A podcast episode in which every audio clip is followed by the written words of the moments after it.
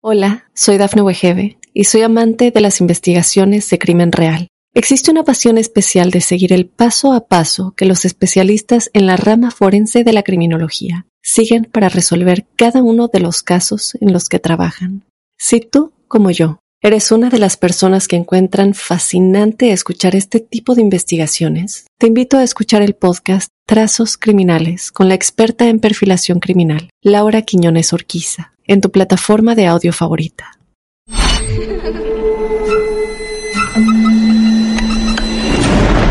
Los seres vacíos nos observan. Hasta hoy se registran muchos reportes de actividad paranormal en él. Veo cosas que no puedo explicar. Hay alguien sentado en esa silla. Está aquí.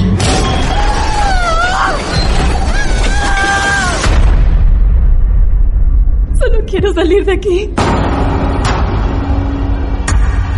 Misterio está fundamentado en el silencio. Pero ya es hora de hablarlo entre todos. Esto es... Hay alguien en la casa. Martes de Misterio. Es divertido asustarse a veces, ¿no?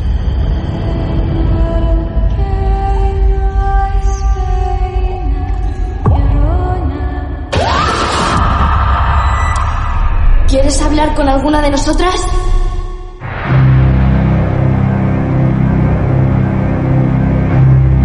Muy bien amigos, es momento de nuestro caso real del día, aquí en Martes de Misterio, que tiene continuación, tiene esta segunda parte de la magistral, sorprendente isla chilena llamada Friendship, donde todavía, después de haber escuchado la edición anterior, aún no tenemos en claro si es que existe o no esta isla tan asombrosa, tan enigmática, con incertidumbres por todos lados, sembradas y planteadas por el gran Sergio Alcayaga Chelme, periodista investigador paranormal chileno, que en la edición anterior nos puso dentro de esta historia, nos metió a todos con una atención asombrosa también.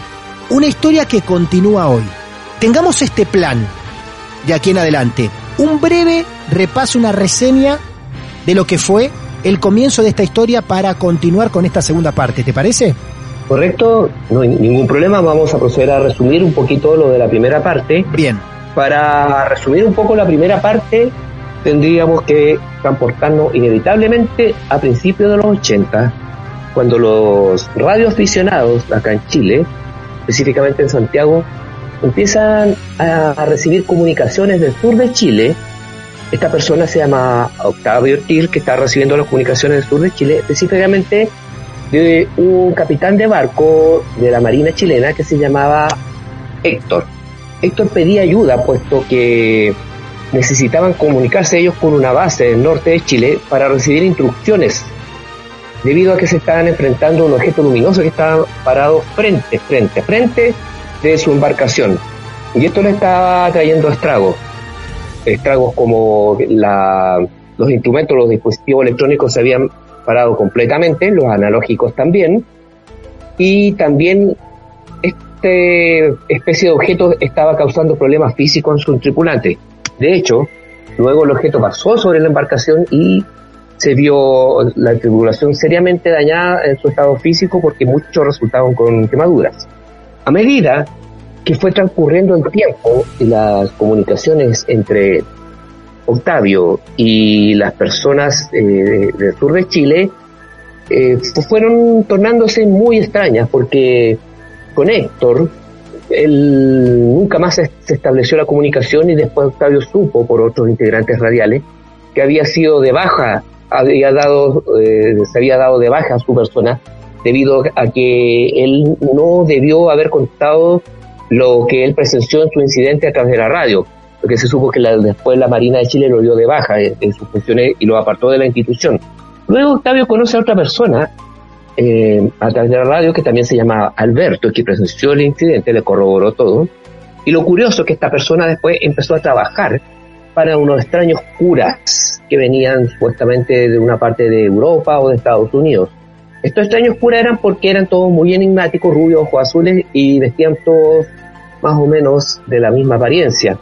Usaban la misma vestimenta, poseían más o menos los mismos rasgos físicos y se le contrató a Alberto para que él realizara labores de transportar equipo electrónico hacia una isla que habían comprado estos supuestos curas en el sur de Chile, a los cuales ellos bautizaron con el nombre de Friendship.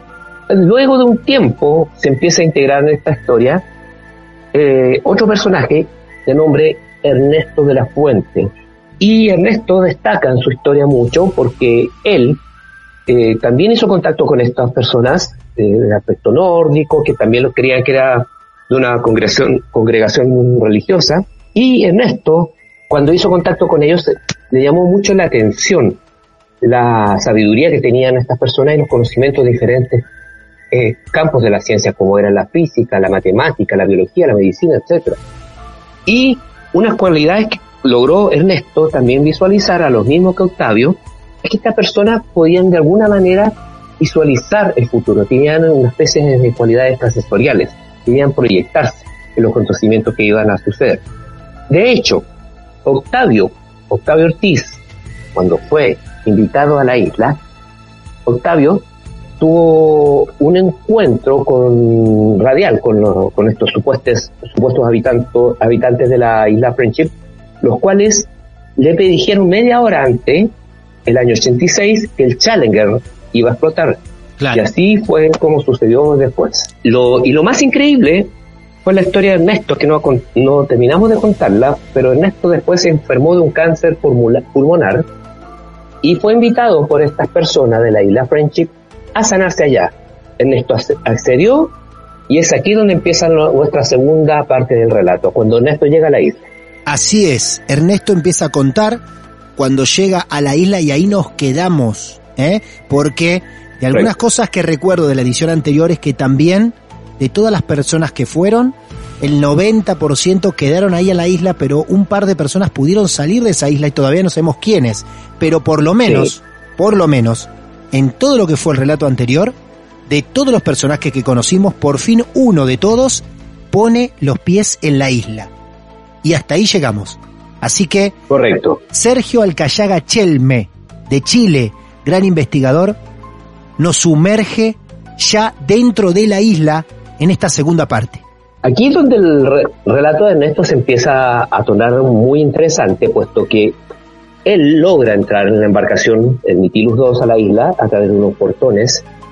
Luego lo ingresan a una sala y luego una especie de ascensor. Y de ahí baja varios, varios, varios pisos hacia las, al subterráneo de la isla. En esta parte, Ernesto le llamó mucho la atención eh, la tecnología, porque estamos hablando de que un archipiélago, una isla ubicada en el archipiélago de los Chonos, muy aislado, condiciones muy crudas, las condiciones ambientales y climáticas, entonces encontrar algo, una base, una especie de base, eh, con esa tecnología es muy extraño y prácticamente imposible encontrar en cualquier parte del mundo. Ernesto, una vez que ya entró al ascensor, lo pasaron a una especie de habitación eh, donde estuvo creo que 15 minutos, y, él cuenta que en esa, eh, en esa habitación la temperatura luego empezó a subir, él empezó a transpirar, y luego llegó alguien con un equipo, una especie de extintor que lo empezó a rociar con un polvo blanco, una especie de polvo blanco, con olor a remedio. Luego él fue traspasado a otra sala donde ya se le recostó y de ahí donde se puede encontrar como enfermera a Marilyn, la chica que había sido prostituta y que había sido reclutada por los Friendship. En ese eh, corto diálogo que tuvieron se saludaron, ella le, lo tranquilizó, le dijo que no se preocupara, la operación iba a salir muy bien, puesto que los médicos que iban a hacer la operación iba, sabían perfectamente lo que hacían, y que ella ahora estaba estudiando para ser enfermera. Otra cosa interesante fue que cuando llegó el médico, que no, recuerdo si era Gabriel o, Miguel, porque todos terminaban en él, o el mismo Ariel, no llegó con ningún bisturí o equipo de arsenalero, él simplemente llegó con una inyección. Él llegó con una inyección y se la colocó en su brazo derecho, si no me equivoco. No, no, no, no se la colocó en su brazo derecho, sino que se lo colocó eh, por la espalda, cerca de la zona donde supuestamente se alejaba, se alojaba el tumor pulmonar que tenía Ernesto de la Fuente. O sea, no se presenta con ningún cuerpo médico esta persona que lo va a asistir en la isla. Solamente Marilyn, que fue la chica de que era prostituta y ahora estaba ejerciendo de, de- de enfermera. Impresionante, impresionante. El tipo va con un tumor maligno, no lo atiende ningún cuerpo médico, cirujanos nada, sino que llega esta persona con una inyección nada más. Y dentro de la sustancia, le explicó el médico, era una especie de mezcla homogénea entre parte orgánica y parte inorgánica. Yo estoy tratando de recordar de los de los escritos de Ernesto la Fuente.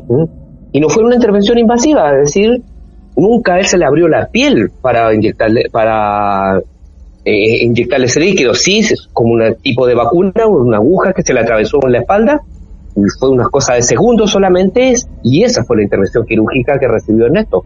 Y en todo rato él estuvo plenamente consci- consciente. A él no se le inyectó nin- ninguna cosa que le, le hiciera dormir o una especie de anestesia que le que lo evadiera un poco de su operación. No, él estuvo 100% consciente. Por eso es que puso, pudo darse cuenta de muchos de los detalles de la operación. Y bueno, luego de esto pasaron algunos días como una especie de periodo de convalecencia que tuvo Ernesto de la Fuente para recuperarse bastante bien y efectivamente así. Así sucedió, él se empezó a sentirse bastante bien y mientras se recuperaba, a él se le dio eh, total libertad para recorrer todas las instalaciones de la isla. Y él pudo, cuando visitó la, la isla, o con ese periodo de convalecencia, mejor dicho, él pudo darse cuenta de muchas cosas y, y su relato se torna muy, muy, muy interesante acá, cuando habla de diferentes salas donde hacían diferentes cosas los personajes que estaban ahí. Mucho investigación científica. ¿m? Ernesto de la Fuente, dentro de su visita a la isla, le preguntó a uno de los seres o personajes de ahí, creo que Ariel, Ajá. de dónde venía la facilidad o la habilidad para que ellos pudieran proyectarse en el futuro o esos dones de clarividencia. Y Ariel le comentó que eso eran dones que poseían algunas personas en su genética. Sin embargo, ellos utilizaban una técnica especial, la cual consistía en hacer un, holograma con una proyección tridimensional de la Torá, que es el libro sagrado del pueblo judío, y que está escrito en el idioma arameo. Ellos tenían una especie de proyector tridimensional con el cual proyectaban capítulos de la Torá y con reglas y ecuaciones matemáticas podían de alguna manera predecir el futuro, todo lo que iba a pasar. Y otra cosa, de los hechos, la anécdota que fue contando Ernesto, estamos hablando del año 1989, que se les preguntó a ellos si comían carne. Ellos le decían no y sí. ¿Y qué significa eso? Que ellos comen carne, pero sí no una la carne que nosotros eh, comimos, porque la carne que nosotros comimos, que va- viene directa del animal, siempre tiene mucha toxina y eso es dañino para la salud. Pero ellos ya lograron superar eso, creando una especie de carne artificial. Él explica un poco a través de la multiplicación celular con técnicas de, de, de todo lo de, de genética y todo esto. Ellos están logrando obtener una ca- carne artificial del mismo sabor que una carne como que venga directamente del animal. Ellos ya el año 1989 ya la poseían y la estaban utilizando y consumiendo la carne. Y lo que me llamó mucho, mucho la atención también fue que Ernesto visitó una sala con mucha luz, una luz casi muy especial que se descomponía casi en forma de cuando tú miras en un prisma a través de la luz. Y Ernesto contaba que llegó una parte de, de ahí y uno de los representantes le habló que ese era el templo y que ellos eran cristianos. Sin embargo, no profesaban una religión en particular. Sí, ellos creían en un creador. Y ese templo era para que mucha gente de diferentes creencias, católicos, evangelistas, budistas, fueran y meditaran, oraran o rezaran de acuerdo a sus creencias. Pero ellos siempre se definieron como cristianos. Sin embargo, su conocimiento eh, filosófico o su, su creencia filosófica acerca de la religión va mucho más que la palabra religión. porque ellos están adelantados ya décadas, décadas en tecnología, decían que estamos a años luz de lo que es la espiritualidad. Las otras cosas interesantes que sucedieron en la isla, que es importante contarlas acá, es que también entró una sala en esto de la fuente, la cual encontró mucho murciélago. Y estos murciélagos eran traídos desde una parte especial de Colombia. La misión de los murciélagos era vigilar el cielo, porque las personas eh, o los personajes de Friendship, para ponerle seguridad a su isla, contaban con perros Doberman en la superficie de la isla. En el agua contaban con delfines amaestrados con cámaras de video. Y para vigilar el cielo estaban experimentando con murciélagos, a los cuales se le iban a instalar cámaras también. No, lo que me contás, lo que me contás es esta parte es increíble. Bueno, ya es increíble lo de la carne, es increíble lo de la isla con ascensor, lo del portón de la isla, todo lo que viniste contando es increíble. Ahora, que sean custodiados por animales, y esos animales con cámaras, delfines en el agua, perros de tierra y murciélagos en el cielo, esto es impresionante. Si decíamos que la primera parte era de ciencia ficción, esto ya supera Star Wars. Esto ya es todo. Es impresionante. sí, correcto. Es impresionante, es Sergio. impresionante. Es muy increíble la historia. Y bueno, otra misión de los murciélagos no era no solamente eh, vigilar la isla de, eh, de, afuera, sino que también los murciélagos poseen una especie de, producen una especie de enzima, y eh, la cual en el año 89, como te digo, estamos hablando, ellos estaban tratando de modificar genéticamente a los murciélagos, porque hay una sustancia en ellos que se llama la draculina, ¿ya? Es una especie de enzima que se utiliza o, recién se están haciendo los estudios hoy en día, gente puede buscarla para creer que no, no es una mentira, es muy beneficiosa para los problemas cardíacos y para los problemas cerebrales, sobre todo los derrames.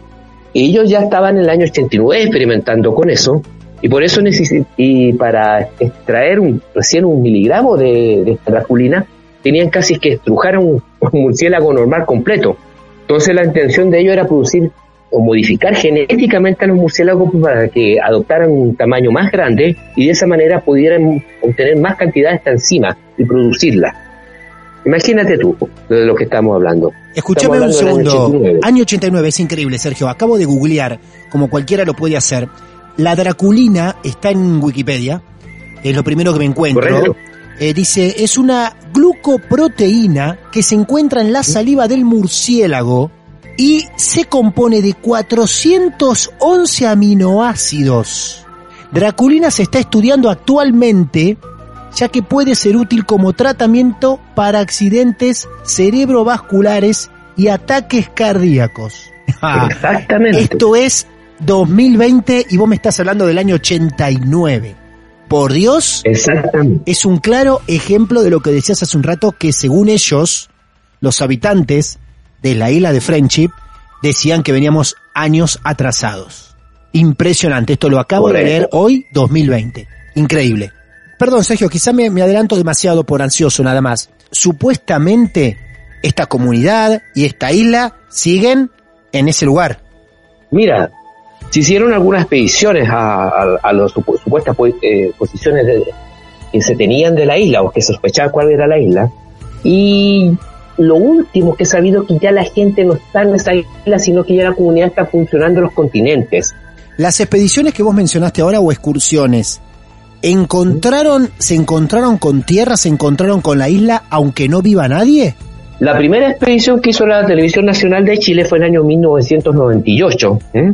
Y no, encontraron absolutamente nada, encontraron solamente una parte de una, aguas más solamente cuando estaban navegando en los canales del sur austral, no correspondía a una, una, una parte que, que, hubiera tierra, pero la segunda vez que fue Televisión Nacional, y que esta vez no fue apoyada por la Armada, la primera vez ah, hubo alguna persona que desmintió a la Armada, dijo que, la Armada sabía perfectamente quién era, era Friendship, y la primera expedición que hicieron ellos con la televisión nacional, la Armada con la televisión nacional, hacia la supuesta posición de la isla, no quisieron llevarlos a la isla físicamente porque estaban escondiendo la posición de Friendship. Hola, soy Dafne Wegebe y soy amante de las investigaciones de crimen real. Existe una pasión especial de seguir el paso a paso que los especialistas en la rama forense de la criminología siguen para resolver cada uno de los casos en los que trabajan. Si tú, como yo, eres una de las personas que encuentran fascinante escuchar este tipo de investigaciones, te invito a escuchar el podcast Trazos Criminales con la experta en perfilación criminal, Laura Quiñones Orquiza, en tu plataforma de audio favorita. Es por eso que el Televisión Nacional hizo una, segunda expedición hacia la- las coordenadas que ellos tenían. Si bien lograron llegar, pero no lograron establecer que estuviera una isla habitada con personajes rubios, con, con entradas enigmáticas o, o super secretas donde entraran barcos, no, no lograron dar con ello. Pero ya, y había otras dos expediciones más que no han logrado dar precisamente con la isla. Todavía es un misterio. Otras cosas, ya terminando un poco con la experiencia de Ernesto dentro de la isla, fue que él notó que dentro de la isla habían habitaciones especiales y le consultó a sus anfitriones para que estaban preparadas esas habitaciones. Y ellos le confirmaron que cada cierto tiempo durante el mes bajaban los ángeles del Señor. Y esas habitaciones tenía- tenían la atmósfera y la temperatura adecuada para recibirlos. ¿Mm? No, no, Sí. no, no, no, no, no. Impresionante. Correcto. Eran habitaciones especiales preparadas para albergar ángeles. Correcto, correcto. Imagínate tú. Y bueno, para la gente que no es muy cristiana o no cree un poco en lo que es la religión, piénsenlo como los extraterrestres Claro, a los ángeles. claro, claro, tal cual. Así es. Dentro de las cosas, ya a Ernesto se le dio la oportunidad para quedarse en la isla, definitivamente. Él estaba tan contento, ya que había superado su cáncer, y, y tan agradecido de ellos por haberlo ayudado, que dijo, yo me quedo en la isla.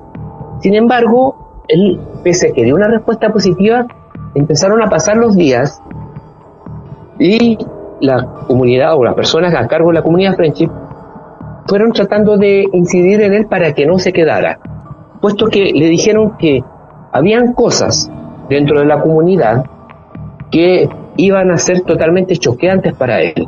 Eran una cultura diferente, eran costumbres diferentes, y, me di- y le dijeron, porque en esto, en esto era casado, tú tienes hijos, a pesar de que te separaste, tienes hijos, pero no te gustaría ver que ellos murieran de viejo, porque nosotros irrumpimos en el proceso de envejecimiento eh, y, y sé que envejecen a una manera más lenta que nosotros.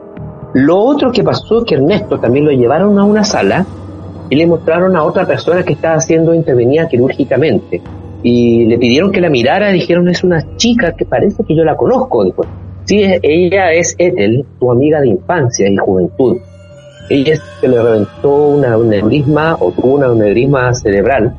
Está con serios problemas en su cere- cerebro. Y ellos ya- la estaban interviniendo quirúrgicamente estaban intervin- eh, terminando en ese momento de, de operarla. Y le dijeron, una vez que ella es sana, ustedes dos es necesario que vuelvan al continente.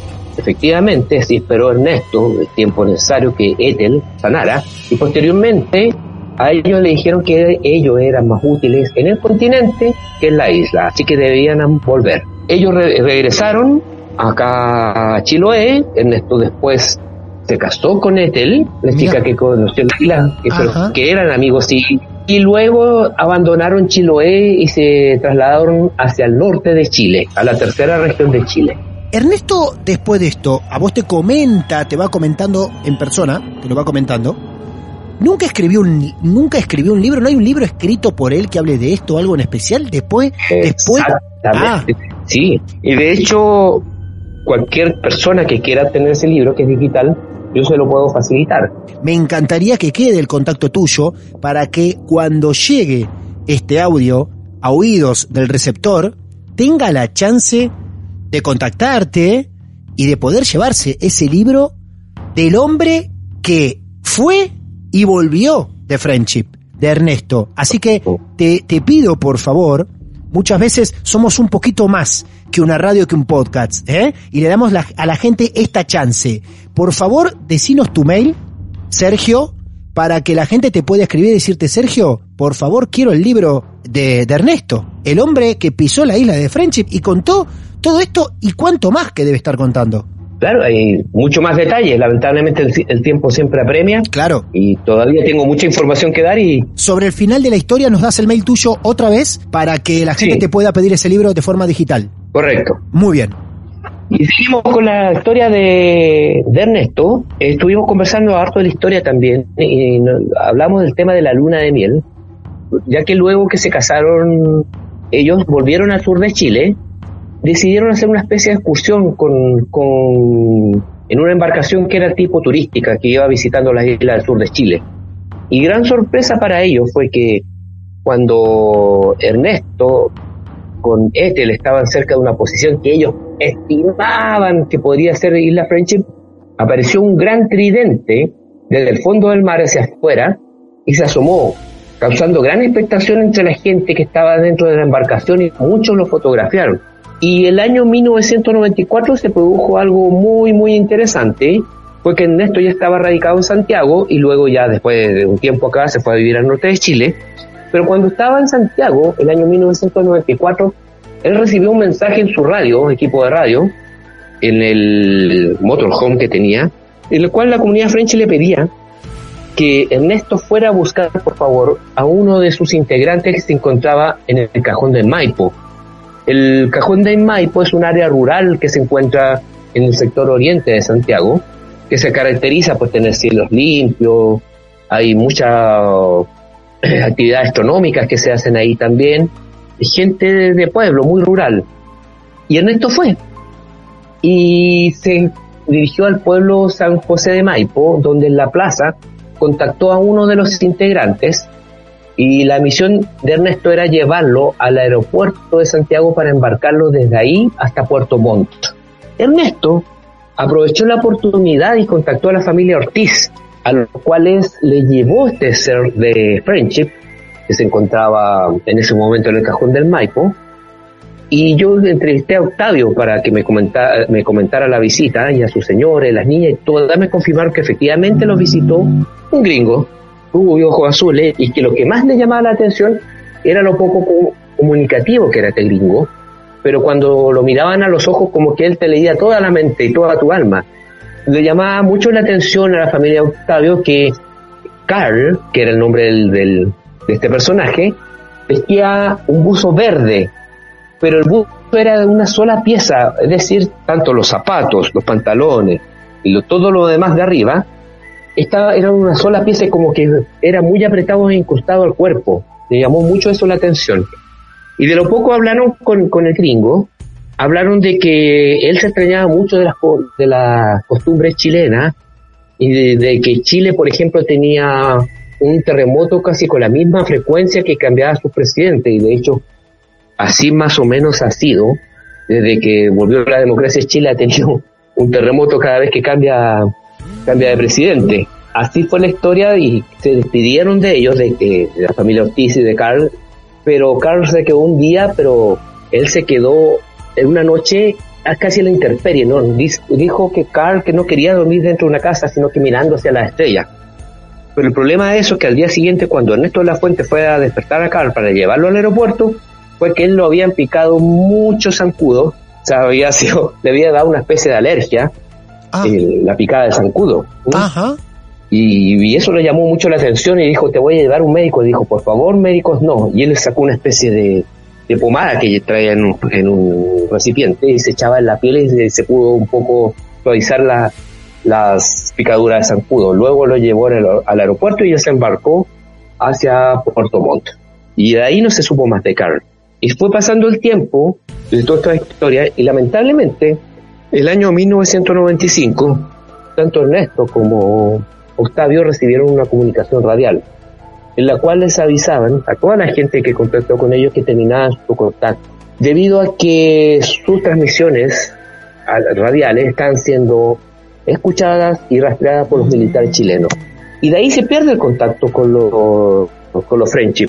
Ya llega después del año 96 97 los investigadores Raúl Núñez y Joseph Guijarro Raúl Núñez chileno español y Joseph Guijarro español inician recién la investigación un año después eh, verificando que el hecho efectivamente sucedió.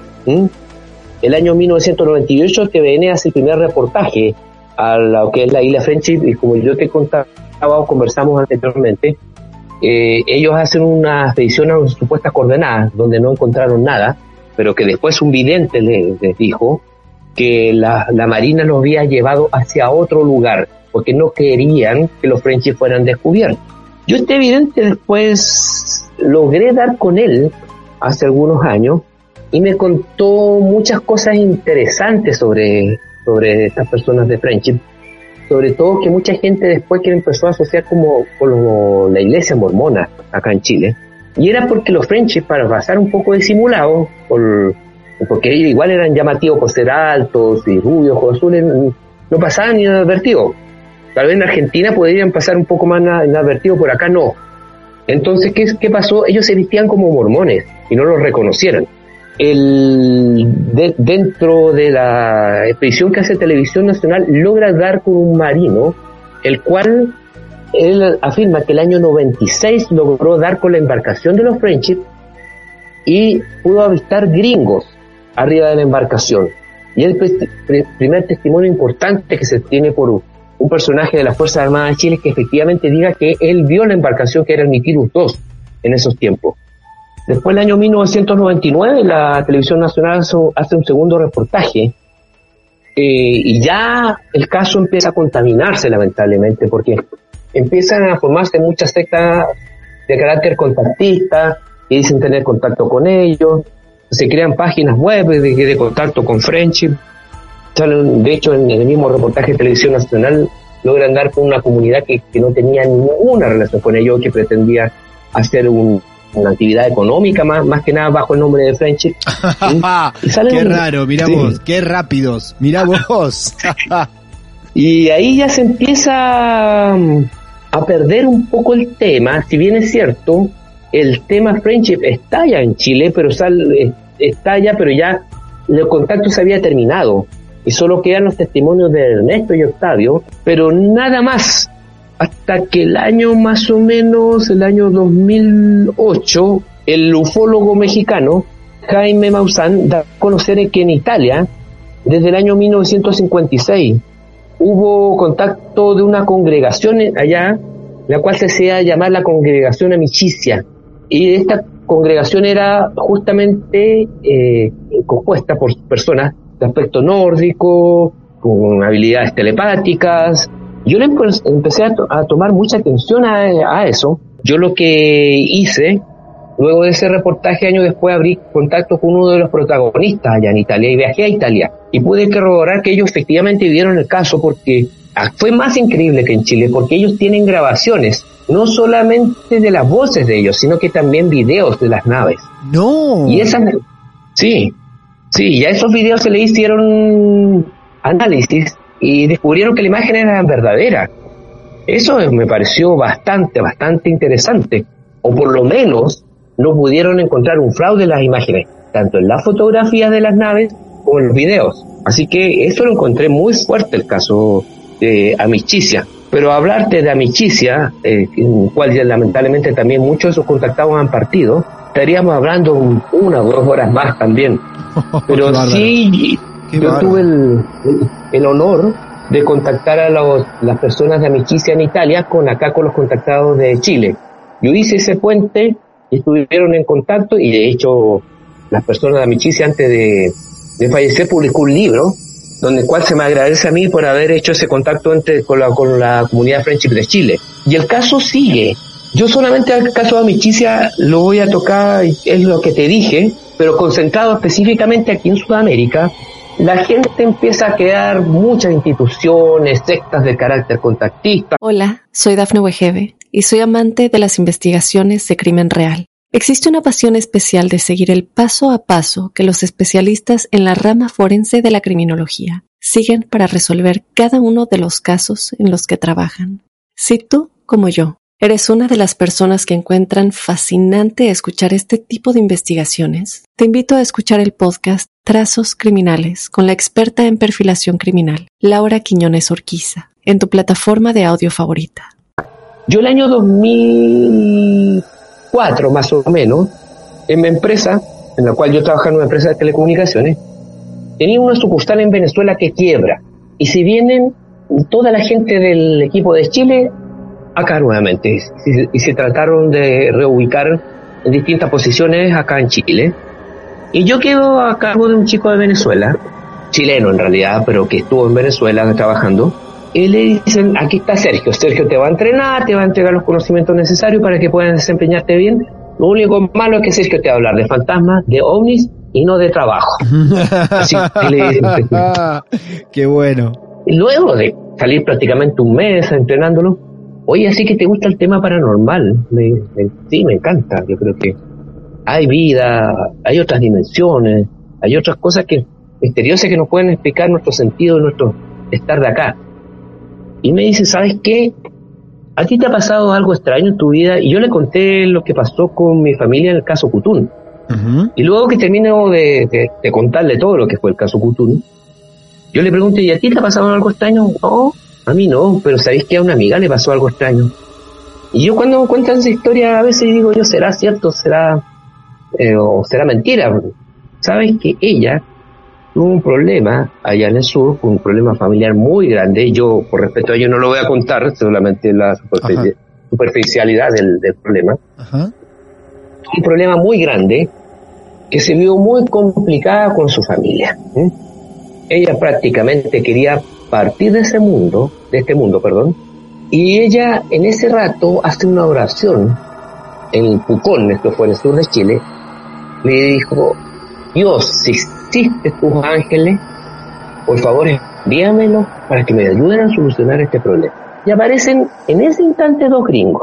Y me cuenta la historia que los gringos le dicen que eran turistas y que le pedían a ella que le mostrara la ciudad. Yo interrumpiendo la, la, la narración de mi amigo le digo, por favor, ¿ella se acuerda de los nombres de los gringos? Mira, yo no me acuerdo, tal vez ella se acuerde, pero lo que sí me acuerdo que eran nombres bíblicos como Samuel, Miguel, y yo le dije, pero esos son los Frenchies, le dije yo, esos son los Frenchies. Mm. Entonces, de ahí pasó con la historia, pasaron como un año para que yo pudiera conocer a la chica. Eh, tuve la suerte de que ella vivía en el sur, pero se había emparejado con un chico médico, se vino a vivir acá a Santiago. Así que apenas llegó a Santiago, yo la llamo, nos juntamos, y me cuenta su historia. Uno de ellos era alto, un rubio, pero el otro era un latino normal, no tenía nada extraordinario. Y ellos, la cualidad que tenían cuando aparecieron, que ella estaba pensando qué podían ser ellos, quiénes podrían ser ellos, y ellos le estaban respondiendo en forma verbal, y ella, a lo que ella estaba pensando. Dominaba muy bien el, el tema telepático. Un tiempo después me contacta una señora de España. ¿Qué pasó cuando lo, esta señora de España me contactó? El papá era alemán y los conoció los años a mediados de los 40 en el sur de Chile, en la isla de Chiloé precisamente. ¿Y qué le llamó la atención a ella? Que a medida que pasaba el tiempo, el papá estuvo en contacto con estos gringos allá en Chiloé, estuvo por años, pero ellos nunca envejecieron, jamás envejecieron. De hecho, pasaron más o menos 40 años desde que el papá los había conocido y ya había terminado el contacto con ellos. El papá trabajaba en observatorio en el norte de Chile, en el cual este observatorio se caracteriza que el camino para llegar a él es un poco complicado, digamos, siempre tiene que ser un buen vehículo, eh, una camioneta de doble tracción, un equipo bien equipado para poder llegar arriba, un jeep, algo así. Este caballero trabajaba en un, en un centro astronómico en el norte de Chile y una noche él se recuerda que esto fue, ¿te más o menos cuando fue el cometa Halley? El año 1986 parece. 9 de febrero del sí. 86. En nue- y justamente fue en febrero del 86, este caballero tuvo un accidente. Ella se acuerda la fecha más o menos del accidente, yo no me acordaba, pero se acordaba que fue el, eh, en la misma fecha en que apareció el cometa, cometa Halley. El papá de esta chica que, de España que me contactó tuvo un accidente porque cuando se dirigía al observatorio, él se desbarrancó, cayó varios metros abajo en una quebrada ¿m? y se quebró las costillas. ¿Y qué pasó de curioso con ello? Que a los minutos de haberse producido el accidente, él estaba muy mal herido y aparecieron los, los mismos personajes que contactaron con él en Chiloé en forma casi mágica. Aparecieron ahí y le hicieron una especie de curaciones como, como esto aplicando las manos a través de las curaciones que hace el Reiki, la- las técnicas que usa el Reiki. Claro. Y le, le dijeron, no te preocupes, que pronto llega ayuda. Luego, luego llegaron equipos de ahí de, del cuerpo médico de- del Hospital de La Serena, se lo llevaron y, y lo examinaron, le dijeron, oye, usted se quebró la costilla, pero qué raro. Parecen, Parece perdón, muy- parecen soldadas, le dijeron. parecen fundadas nuevamente.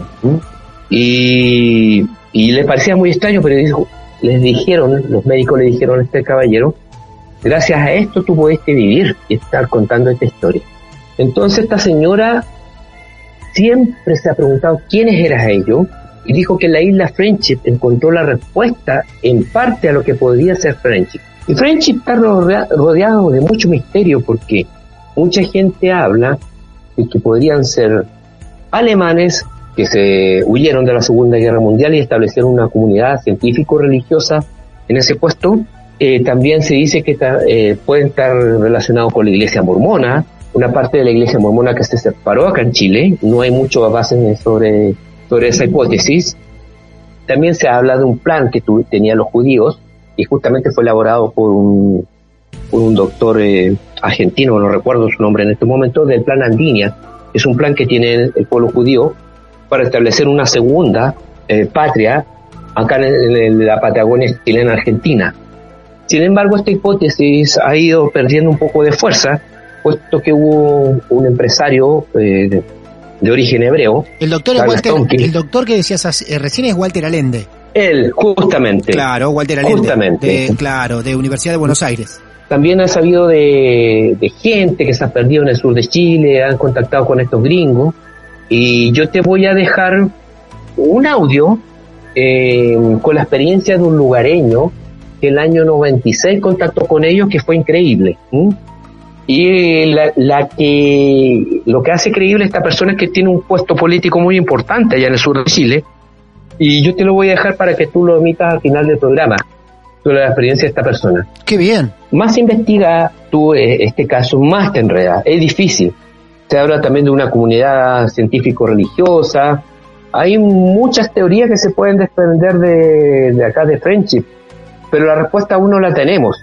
Pero lo que sí eh, yo te puedo decir que el caso de la comunidad Friendship, la hipótesis extraterrestre o, o su origen extraordinario, no es en ningún momento descartable. La investigación todavía está abierta. Yo sigo cada año teniendo pistas de algunas cosas de ellos, pero yo creo que en algún momento ellos se van a revelar. Y estamos cerca de ese momento. Esperamos que sea pronto ya, porque si ellos Mm, vos. pueden ser una vos. raza extraterrestre o una comunidad, necesitamos de ellos, si tienen conocimientos tan avanzados, que se presenten en algún momento. Yo quiero que sepan algo, reitero, lo dijimos bastante en la primera parte, Sergio Alcayaga Chelme es un gran investigador, siempre muy abocado dentro del terreno para, paranormal, pero aquí también dentro de la ufología, acá hay de todo, en esta historia hay de todo. Eh, lleva más de 20 años y ha tratado de compactar esta historia para ustedes que la están escuchando, por eso el valor es el triple de esta entrevista con Sergio, ha tratado de compactar 20 años de investigación en dos charlas de casi una hora cada una. 20 años resumidos a 120 minutos, con, con un criterio que es asombroso para que todos la podamos entender, para que tratemos y podamos entender la mayoría de los casos, de, de las experiencias que ha contado. No es fácil tratar de resumir 20 años en 120 minutos en dos partes, pero eh, por eso es muy importante para estos martes de misterio que valoremos este trabajo de tantos años que nos regala, hoy se lo regala a la humanidad, más allá que en muchos casos ya lo ha hecho, pero se lo regala nuevamente a la humanidad Sergio. Y, y por eso te queremos agradecer, Sergio. Y la verdad que no sé, yo eh, preguntas hay por todos lados, pero lo que yo te tendría que pedir, que no me hables tanto desde la razón y que utilices un poquito más el corazón para decirme vos qué sentís, qué te dice tu cuerpo, no tanto tu mente, quizá tus ganas, pero qué te dice tu cuerpo. ¿Esto viene por el lado de, extraterrestres eh, o no te querés apresurar demasiado para decirlo y querés seguir siendo cauto después de 20 años de investigación? Mira, yo te quiero ser bien responsable, con mi respuesta, porque me ha pasado que en estos 20 años de investigación me ha contactado gente con el objetivo de poder contactar a la isla Friendship para sanaciones. Lo mismo que pasaba con Ernesto, pero yo no tengo el contacto, porque yo también un tiempo que tuve familiares enfermos quise contactar a Friendship y no pude. Ellos deciden con quién contactar, pero quiero ser bien responsable en este asunto. Mira, una buena investigación de un ufólogo acá, eh, Eric Martínez, en el cual echó por tierra muchas de las vivencias o, historias que se presentan a que yo te he contado, ¿ya? O sea, la gente lo puede googlear o encontrarlo en YouTube. Pero Eric cometió un pequeño error, es que, yo lo digo, se concentró en el testimonio de Ernesto y Octavio y dejó mucha gente afuera. Yo te digo, conocí gente pero el caso de la señora de España, que contactó a su padre en los años 40, decir, y conocido como cuatro o cinco casos más después del año 2000, y que no son conocidos. Tú buscas Octavio Ortiz, Ernesto de la Fuente, vas a encontrar todo el material en internet posible de ellos, su historia, todo. Pero estas personas tienen la cualidad, las que me han contactado después del año 2000, es que no quieren salir de televisión, quieren llegar a, la respuesta, porque ellos contactaron con Friendship, tuvieron una experiencia y no la quieren hacer pública. Y estas personas no están utilizando el tema Friendship para hacer dinero, para hacerse famosos, para nada. Quieren mantenerse anonimato y porque quieren llegar al final de la verdad. Eso es lo que me dice que el tema existe. Lo que podemos discutir con todos los ufólogos del mundo es que si son extraterrestres, son nazis, son eh, una comunidad científico-religiosa, pero nunca, nunca, nunca voy a poner en, duda que la comunidad no existe. La comunidad existe, está operando. Te sale muy claro el concepto ese. Esto existe. Después vemos de qué forma, por qué o cómo existen. O de dónde vienen y de dónde son. Pero la comunidad para vos existe. Exactamente. Bien.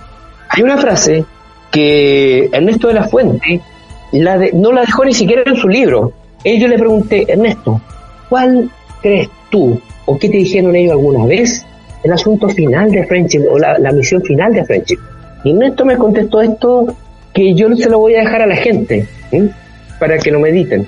Por mucho que crean las personas que nuestra civilización ha sido única o es única en este mundo, no, estamos equivocados. Nuestra civilización ha sido cíclica. Ha llegado ciertos momentos que la tecnología terrestre ha llegado a un tal punto de evolución que ha sido capaz de destruir al, al propio mundo que la ha creado. Entonces nosotros hemos llegado a un tal punto de evolución que hemos sido capaces de autodestruirnos varias veces. No sé cuál será el número de humanidad que estamos viviendo actualmente. Los French nos estarían dando, por ende, pistas por qué nuestra civilización anterior se, se destruyó, para que nosotros no cometamos el mismo error. Y eso se lo quisiera dejar como algo positivo a la gente. Ahora vamos a cerrar todo este momento con el audio como cereza de este postre, pero también no quiero olvidar que los que te puedan escribir lo hagan al mail para poder hacerse de ese libro digital de Ernesto en digital. Así que decinos por favor tu contacto para que te puedan escribir. Mi nombre es Sergio Alcayaga, Alcayaga con Y, y mi mail es Sergio Alcayaga, todo junto, sin punto, sin guion al medio, arroba hotmail.com. .com, ¿eh? Para los que son de Argentina y pronunciamos y pronunciamos la Y, la Y, es Sergio Alcayaga. Y si no, Sergio Alcayaga. es la Y, claro. Muy bien. Y si no, nos preguntan a nosotros y le pasamos el, correo. Esto es para que puedan hacerse del libro digital que tiene en su poder Sergio, Ernesto, el hombre que pisó y estuvo conviviendo con la gente de Friendship, con esta comunidad. Ese libro lo tiene Sergio para los que quieran completar esta gran historia, este gran caso contado por un verdadero y profesional investigador chileno. 300 veces, gracias, eternas, Sergio, por tomarte este compromiso tan prolijo y tan responsable de resumir 20 años o más de investigación de Friendship en dos partes, en 120 minutos aproximadamente. Eh, es un honor cruzarte cada vez que venís a los martes de misterio, trabajás para la entrevista, no es que salís al aire y nos contás lo que te acordás. Sabemos, y lo quiero también reflejar al aire, que trabajás y programás y repreparás todo el material para que el aire sea prolijo y se entienda, porque es muchísimo para contar. La gente que no se cierre, Yo sé que hay muchos estafadores haciendo un negocio de estas cosas. Vivir su experiencia y saber a qué nos enfrentamos. No te creas todo lo que te cuentan. Pero sí tenemos que investigar y tenemos que tener una mente abierta en este, este mundo muy misterioso. La humanidad estamos viviendo un tiempo realmente complicado. La naturaleza también nos está reclamando. Nosotros tenemos que meditar. Tenemos que meditar qué cosas estamos haciendo mal para mejorar y ser unos mejores cada día y contribuir con nosotros a ser unos buenos seres humanos, a ser unos mejores hombres, mejores mujeres. Un gran mensaje, Sergio. Como si todo esto fuera poco, encima tenemos un audio para cerrar esta investigación. Así que te vamos a despedir, te voy a decir gracias y te voy a invitar a que vos, no yo, vos, yo le voy a agradecer a todo el mundo que prestó atención todo el caso Friendship que trajimos hasta aquí y que lo trajo Sergio, pero vos vas a ser el responsable de dar pie al audio que cierra tu investigación. Así que Sergio Alcayaga Chelme cierra su propia investigación con este audio en los martes de misterio. Bueno, a toda mi gente de Latinoamérica, especial de Argentina, lo voy a dejar con este audio y tengan el privilegio, el privilegio de que este audio, yo he dado muchas conferencias, pero no lo he mostrado en ninguna parte. Por lo tanto, aquí en Martes de Misterio, ustedes van a escuchar la experiencia increíble que nos da una persona muy importante, con un cargo muy alto en la política chilena, en el sur de Chile, un contacto que tuvo con ellos en el año 1996. Aquí estoy, un abrazo y nos vemos pronto. En el sector de Chaquihual, eso es la montaña interior, prácticamente unos tepuales ah, imposibles de, de poder andar de manera normal, es peligroso se supone que la gente que trabajaba conmigo en CONAF en aquel tiempo era toda gente de campo, muy experimentada. mi cargo era jefe de cuadrilla y en otra oportunidad jefe de brigada, con muchos años de experiencia, también lo que es montaña, en bosque. Y en aquel instante eran más o menos como las 3 o 4 de la tarde, en pleno incendio, en pleno incendio, mucho humo, ¿verdad? Eh, brasas cayendo, eh, prácticamente era un infierno vimos a personas, sujetos todos arios, que se entornaban en el bosque como si nada, entre medio de, los palos, y saltaban, iban saltando, daban unos saltos entre un palo y otro, lo que estaban caídos y seguían avanzando en un sector al cual desconocíamos porque ese ya también había fuego. Pero para ellos era algo normal, conversaban mucho entre ellos, pero insisto, eran todos rubios, y todos delgados, muy altos. Así que para nosotros fue una novedad que andaban haciendo esas personas allí en un incendio de gran magnitud, muy peligroso, donde para nosotros era complicadísimo, muy complicado. Estamos hablando de gente, insisto, de mucha experiencia, gente de montaña. Entonces, eh, después continuamos eh, hacia el interior del bosque, ya buscando un perímetro, después de caminar una hora, un poco más, nos dimos con una casa al interior, que eran eh, habitados por unas personas que mm, la característica que yo pude observar era que eran todos parecidos, eh, bronceados, el, cabello muy corto y más o menos igual estatura, igual condición física. Y eh, indudablemente que eh, ellos eran muy, muy, se veían muy tranquilos, muy callados. Cuando conversamos con ellos, eso se notaba, digamos. Al menos yo tuve contacto con ellos, con estas personas que están el interior de la montaña en un caserón inmenso, grande, eh, muy antiguo, y eh, uno le decía el maestro al otro, el maestro. Bueno, ahí recuerdo que tomé algunos datos, pero la gente que se me perdió, la gente no tenía datos anotados de lo que le pregunté y de lo que ellos me contestaron, por lo menos uno de ellos. Insisto, gente muy, muy pasible, muy tranquilo, muy calmados para hablar. Ah, todo como que lo marcaba muy bien y después de andar unas horas adentro del interior de incendio, se nos ordenó eh, de una voz autoritaria de Santiago, tengo entendido de alguien allí de, a nivel de gobierno, que, que saliéramos al lugar, que no siguiéramos allí y eh, tomáramos un incendio por otro lado. Así que continuamos caminando, ya evacuando prácticamente con el personal, dimos con una especie de cabaña, pero con muchos artefactos, muchas antenas de transmisión, antenas muy largas, tipo telescópicas bueno, nosotros por, por, la actividad conocemos lo que son las antenas, los VHF, UHF. Estas eran de, un nivel tecnológico mucho más alto y unas parabólicas excepcionales. También me llamó la atención una casa de mucho vidrio, prácticamente un chalet, al, medio de la montaña. Pero no había nadie, incluso mirábamos qué es lo que había adentro, no, toda una instalación con, con cama, con todo, ah, todo equipado. Y de ahí salimos, salimos, tuvimos más contacto con esa gente, ya continuamos por otro lugar. Y de eso, que después le conté a mi papá, como, como te contaba, que lo que había visto, que me pareció extraño, muy extraño lo que había ocurrido, que, habíamos, el, yo había tenido contacto con ellos especialmente. Y eh, meses después aparece el programa de Patricio Bañados, contando la historia exactamente lo que yo vi, exactamente lo que yo vi, y eso me tranquilizó el haberle contado mucho antes a mi papá, a quien en paz descanse hoy día, y así que quedé más tranquilo porque tenía que contárselo a alguien, así que se lo conté, y hasta el día de hoy, digamos, es parte de lo que no he podido a, ah, dilucidar, quiénes eran ellos, qué hacían, el por qué eh, tanto hermetismo, mm, así que bueno, cosas como esas son las que hoy día también yo creo que invitan a las personas a, a investigar un poco más de lo que es esto de la ufología, o si hay alguna relación con la ufología o no lo hay, o simplemente es otro tema, no lo sé. Mal viene en formato podcast. Martes de Misterio. Está aquí.